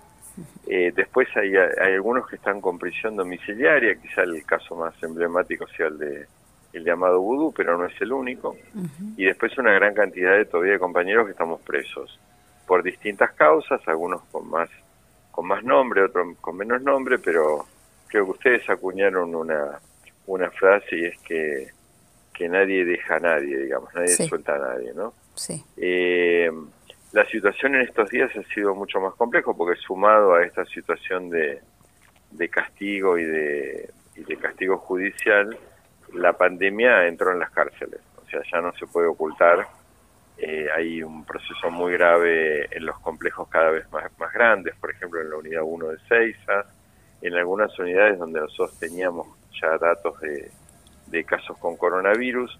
Eh, yo estoy detenido junto con muchos compañeros en una unidad más pequeña, que es la unidad 31, que es una antigua cárcel de mujeres, donde compartimos inclusive el espacio con detenidos de lesa humanidad. Y aquí habíamos tenido cuatro guardias que estaban contagiados, se aisló a la mayoría de los guardias y se siguió un proceso de, cuidado colectivo nuestro y los muchachos del, del servicio que nos cuidan pero el sábado a la noche tuvimos una cosa muy grave. El sábado a la noche, eh, producto de una impericia que no podemos entender cómo sucedió, trajeron 11 detenidos de lesa humanidad que estaban en el hospital de Ceiza. Esos 11 detenidos vinieron acá, entre ellos figuras terribles como la de el comisario Checolazzi, el, el criminal de guerra Tigre Acosta de la ESMA. eh, vinieron, los pusieron en un pabellón en un pabellón al lado nuestro, en, un, en un pabellón al lado nuestro y, y a partir de eso, eh, al otro día una de las personas que habían detenido apareció con síntomas, lo llevaron a un gimnasio que nosotros tenemos acá, esa persona en 24 horas tuvo, tuvo eh, síntomas de, de, tener, de estar enfermo, lo hizo paro, dio positivo y lo trasladaron al Muñiz, luego aislaron en un pabellón que era de los históricos donde nosotros vivíamos, readecuaron la cantidad de gente acá adentro y nos mandaron compañeros presos que estaban en otro lugar para dejar un pabellón de aislamiento. Ahí primero llevaron a seis personas, cinco de ellas al otro día las externaron, las llevaron al Muñiz porque tenían casos confirmados de, coronavirus. Eh, luego otra, otro detenido más también con coronavirus, y en el día de ayer ya eh, aquí enfrente estaba viviendo Echecolás y, otro, otro preso de lesa humanidad de Marchi, eh, que también triste, tristemente célebre su prontuario, y ellos tuvieron, fueron los últimos que les detectaron coronavirus, así que hoy podemos decir que los 11 que vinieron 10 se fueron con coronavirus a otro lugar de internación, uno se fue a su casa porque los jueces sospechosamente les resulta más fácil mandar a su casa eh, en prisión domiciliaria presos de lesa humanidad, en muchos casos presos que tienen cadenas perpetuas eh, porque son genocidas condenados, que a eh, personas que están bajo el, la, la asimetría judicial del lofer eh, que muchos de los, cuales hemos pedido prisión domiciliaria porque tenemos factores de riesgo, somos población de riesgo, nos analizaron como población de riesgo, pero los juzgados dicen que estos lugares para nosotros son muchos mejores que nuestras casas. Y, la verdad, Elisa, hemos pasado una semana terrible porque porque la comida que comen los de lesa humanidad es la misma que comemos nosotros. Y ahora los tenemos acá enfrente, los tenemos acá enfrente. Y que el, el digamos lo, el personal que los atiende a ellos es el mismo personal que nos atiende a nosotros. Con lo cual eh, ha sido muy grave para nosotros sostener en este tiempo eh, nuestra salud y ha sido muy grave sobre todo sostener la salud mental eh, para no no enloquecer ante esto primero vivir enfrente de Checolás cosa que yo no tenía en mis planes antes ya sabía que vivía al lado de Astiz y ahora vivir enfrente de Checolás me parece que es una cosa grave para cualquier militante político. Y por otro lado, el tema de estar supeditados a que cualquiera se contagie, cualquier chico de los que acá nos atienden cometa una impericia, no se lave a tiempo, el, el, el producto que usa sea de mala calidad, el guante se pinche, no sé, las cosas que pueden suceder y que terminemos todos contagiados. Así que eso es lo que, esa es la realidad lamentable que tenemos hoy. O sea, hemos, creo yo que hemos retrocedido en el en sentido de cómo son los cuidados internos, el servicio y el personal de acá se ha roto por hacer las cosas lo mejor posible, pero acá hubo una decisión que fue traer a esta gente acá que estaban finalmente todos contagiados. que además nos imaginamos que las medidas sanitarias que tienen que tomar ahí adentro es este no sé, deberían ser extremas. Yo creo que han tomado medidas, han tomado creo que todas las que pueden técnicamente, pero pero te cuento para eh, digamos para para que sepamos que, que dejaron todas sus cosas acá, o sea, que se fueron de acá, pero van a volver. La población de lesa humanidad de este lugar se incrementó de una manera muy importante. Eh, y la sensación que yo tengo es que en algún caso también están forzando para que los jueces digan, bueno, son muy mayores, mandémoslos a casa. ¿no? Mm, esa sería otra posibilidad. Bueno, y, en, el, en el cosa que no se verifica en el caso nuestro, yo tengo compañeros acá que tienen más de 65 años, que tienen enfermedades con prevalencias muy altas, que para no poner un caso político, el hermano del jugador de fútbol Bertoni está acá, el mellizo Bertoni, que está por una causa que tiene su trasfondo político, es una causa de La Plata, del juez Melazo, él es un participante absolutamente secundario, tiene más de 65 años, tiene un cáncer, está cursando ese cáncer, lo cuidamos todos nosotros y los, y los jueces eh, no está, está en preventiva, no está condenado, los jueces le contestan invariablemente que está en un lugar de detención que cumple todas las medidas, que tenemos poca densidad poblacional y que aquí no pasa nada. Y eso, y eso nos pasa a todos. Nosotros tenemos jueces mucho más complejos, vos sabés, son tipos que que juegan a la política, son los que debaten todo el día con los medios, con lo cual eh, a veces no sabemos en manos de quién estamos, ¿no? Eh, pero eh, en estas semanas, además de estar muy angustiados por la cuestión judicial, estamos muy angustiados por nuestra salud y la de y la de todos los compañeros que están con nosotros. ¿no? ¿Cuántas veces te rechazaron la prisión domiciliaria? Yo tengo presentado un recurso en la Corte, es un caso muy similar a la causa de Amado Vudú y Núñez Carmona, que, que vive conmigo aquí y que presentó lo mismo. Hemos pedido domiciliaria por, básicamente por dos razones. Una, por nuestra salud, en mi caso, porque yo no puedo hacer el tratamiento de salud que tengo que hacer acá. Y segundo, por esta situación del COVID. Y creo que ya van tres o cuatro veces que me rechazaron. Pero, pero bueno, yo tengo un abogado que es Rusconi, que es bastante persistente, Rusconi Palmeiro y ellos van a seguir, eh, porque en realidad eh, no es que todo ha mejorado, todo ha empeorado. Hoy estamos en una situación de riesgo. Hoy decía un compañero, bueno, ahora se fueron todos, hay menos riesgo. No, fueron todos, pero además van a volver y ya estuvieron. Y estuvieron en contacto estrecho con cantidad de gente que trabaja acá, alguna que fue aislada y otra que no. Y si entraron ellos, ¿por qué no van a entrar otros? Exacto. Eh, nosotros ya creemos, de alguna manera, no confiamos más en esta cosa del cuidado colectivo, no, no, no existe acá cuidado colectivo. eh, pero bueno, la justicia sigue respondiendo así, más allá de lo que supimos que, que firmó la Corte Interamericana de Derechos Humanos, de lo que fue el fallo del global de la casación, indicándole a los jueces que, que debían generar estos mecanismos, eh, tanto los juzgados de ejecución como la casación en todos los casos míos y de mis compañeros invariablemente contestan que no. Eh. Contestan que no y contestan que no amparados en una doctrina que dice que si vos cumplís una X cantidad de protocolos, tu salud está preservada.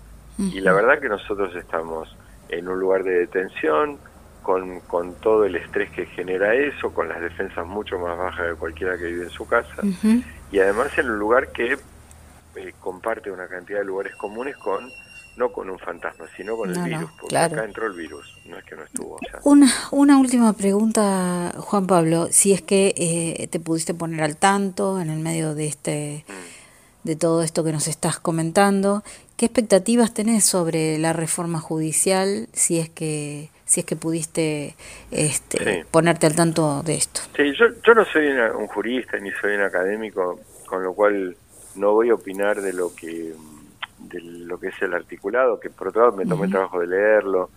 eh, en principio me parece que no, no desentona de la, de la formalidad judicial de toda la vida, pero creo que confío en muchas de las personas que trabajaron ahí y confío en el Senado y en todos los que van a, a, a tratar de aportar para que se pueda hacer una mejor reforma. Pero yo tengo 63 años y ya tengo como alguna alguna memoria en la Argentina, alguna historia. Y a mí me parece que las cosas, sobre todo cuando hay un, un desgranamiento institucional tan grave como el que existió con la justicia, las cosas no se renuevan con una ley solamente. O sea, una ley es un elemento muy importante porque puede cambiar el paradigma, eh, digamos, de, la normativa eh, o, o, del esquema político a partir del cual se genera cierta normativa.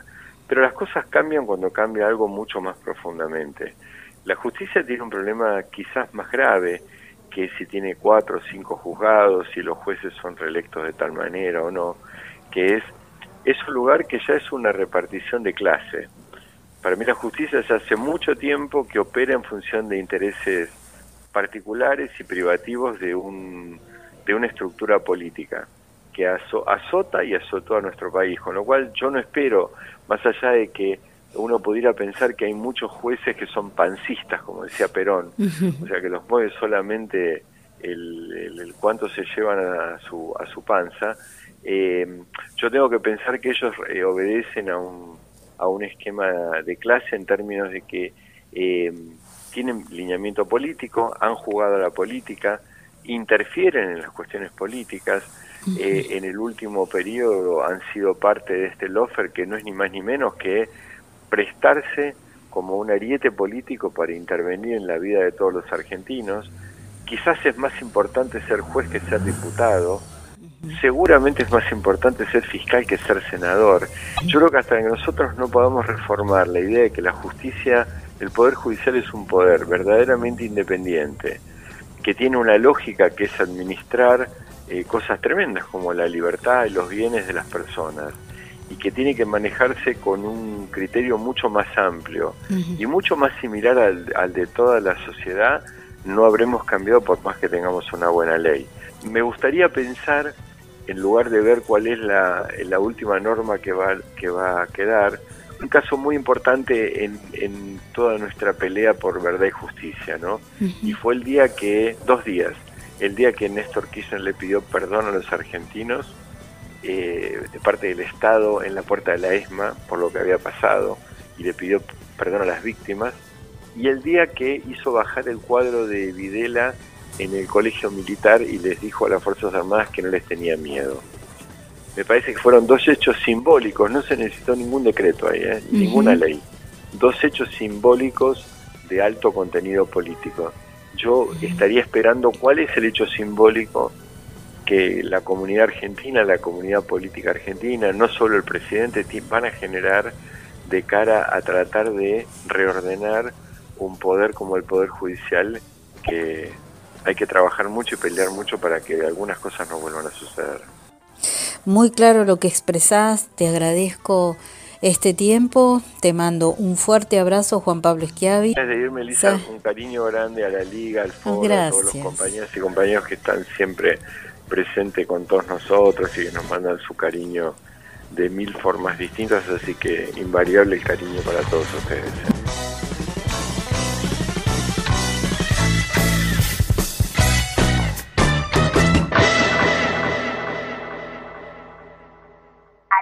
mi amor.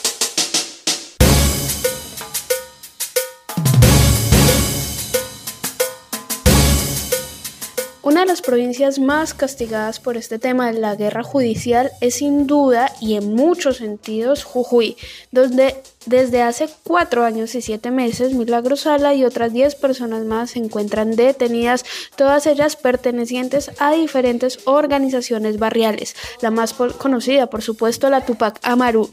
Algunos de ellos se encuentran con domiciliaria y tres compañeros en alto comedero, padeciendo todo lo que en este programa hemos reiterado infinidad de veces y por eso hoy les traemos el testimonio de Javier Nieva, preso político desde el 26 de noviembre del 2016.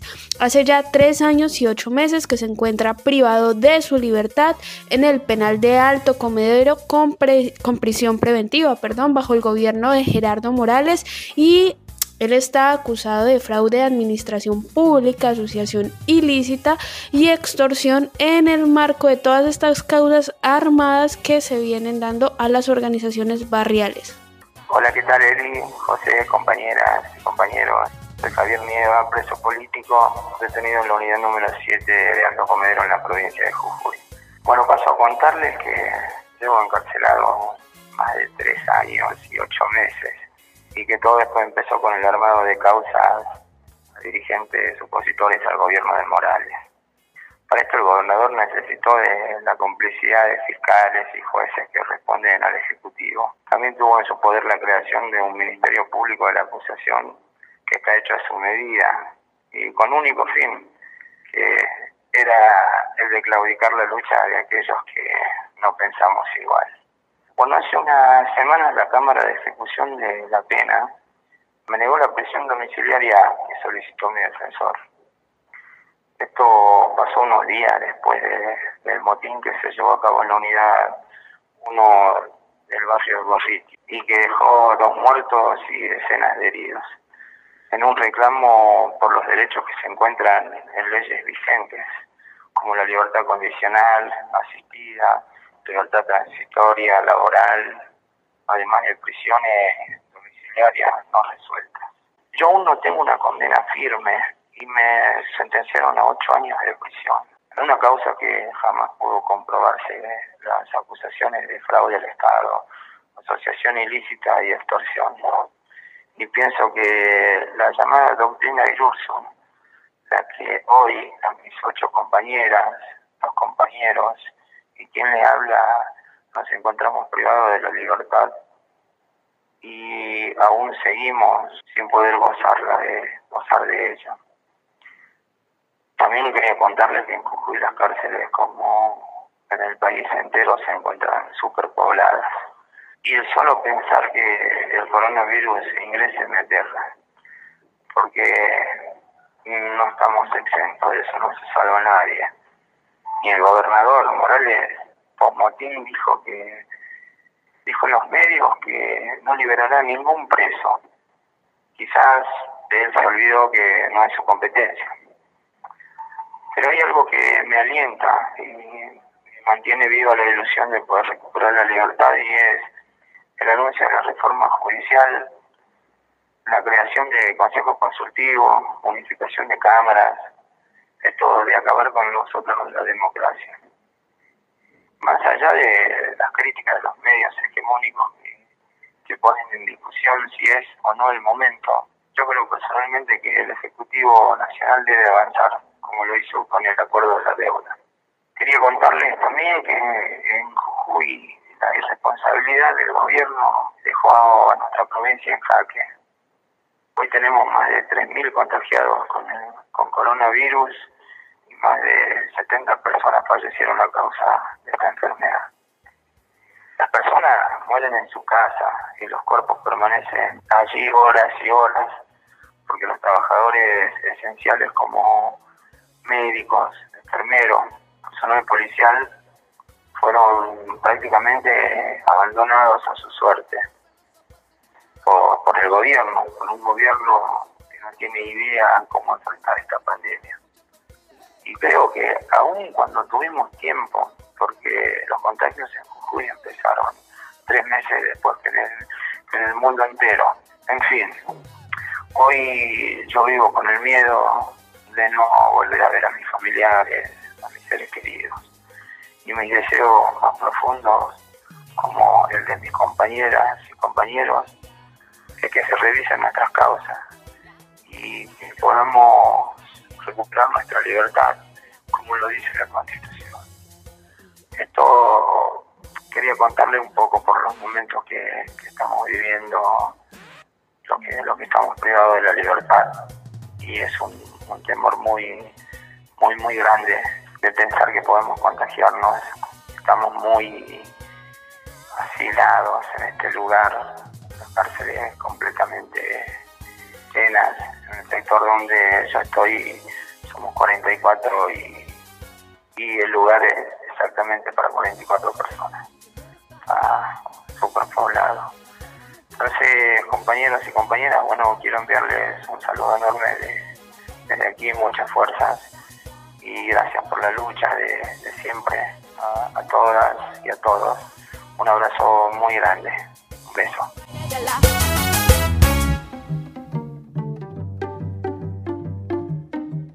Antes de despedirnos, un beso y un abrazo fuertísimo a nuestra querida compañera de la liga, Olga Manrique, con sus 92 años y sigue siendo una de las mujeres más luchadoras y comprometidas con los derechos humanos que conozco. Ella está pasando en este momento por un momento delicado de salud. Todo nuestro reconocimiento a su militancia y a la enseñanza diaria que nos dejó en la liga. Agradecemos muchísimo también a todas las voces que se interesan en construir una comunicación popular y a nuestro equipo de trabajo, a los oyentes. Un placer haber compartido el aire rebelde con ustedes. Como siempre les decimos, me despido deseándoles un hermoso fin de semana en casa. Si van a salir, tomen medidas preventivas como un acto de solidaridad. Un saludo especial para Yelén. Esperamos reencontrarnos en el aire del próximo programa. Libertad a las y los presos políticos de la nación y de la nación mapuche. Respeto y convivencia con los pueblos nativos de nuestra América. Gracias Elisa Giordano, Oliver Rebursín, Alberto Teskiewicz, Gonzalo Beckbeder, Clara López Pereira, Paloma García, Noé Ciulia y a todas las voces que pasaron hoy por nuestro programa. Nos despedimos hasta el sábado que viene. Esto fue Aligar mi amor.